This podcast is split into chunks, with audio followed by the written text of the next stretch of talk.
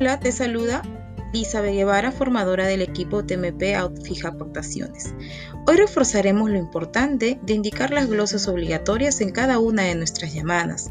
Primera glosa, glosa de alta por baja, realizar las preguntas filtros para evitar las caídas. Esta glosa se indica al inicio de la llamada. Segunda glosa, glosa descarte COVID. Esta solo aplica para pedidos con visita técnica, altas captaciones, migraciones con cambio de tecnología y también para CAE altas soportes. Tercera glosa obligatoria. Glosa visita técnica. Esta glosa procede cuando hay alguna visita del motorizado o personal técnico. Estas dos últimas glosas indican antes de iniciar el contrato.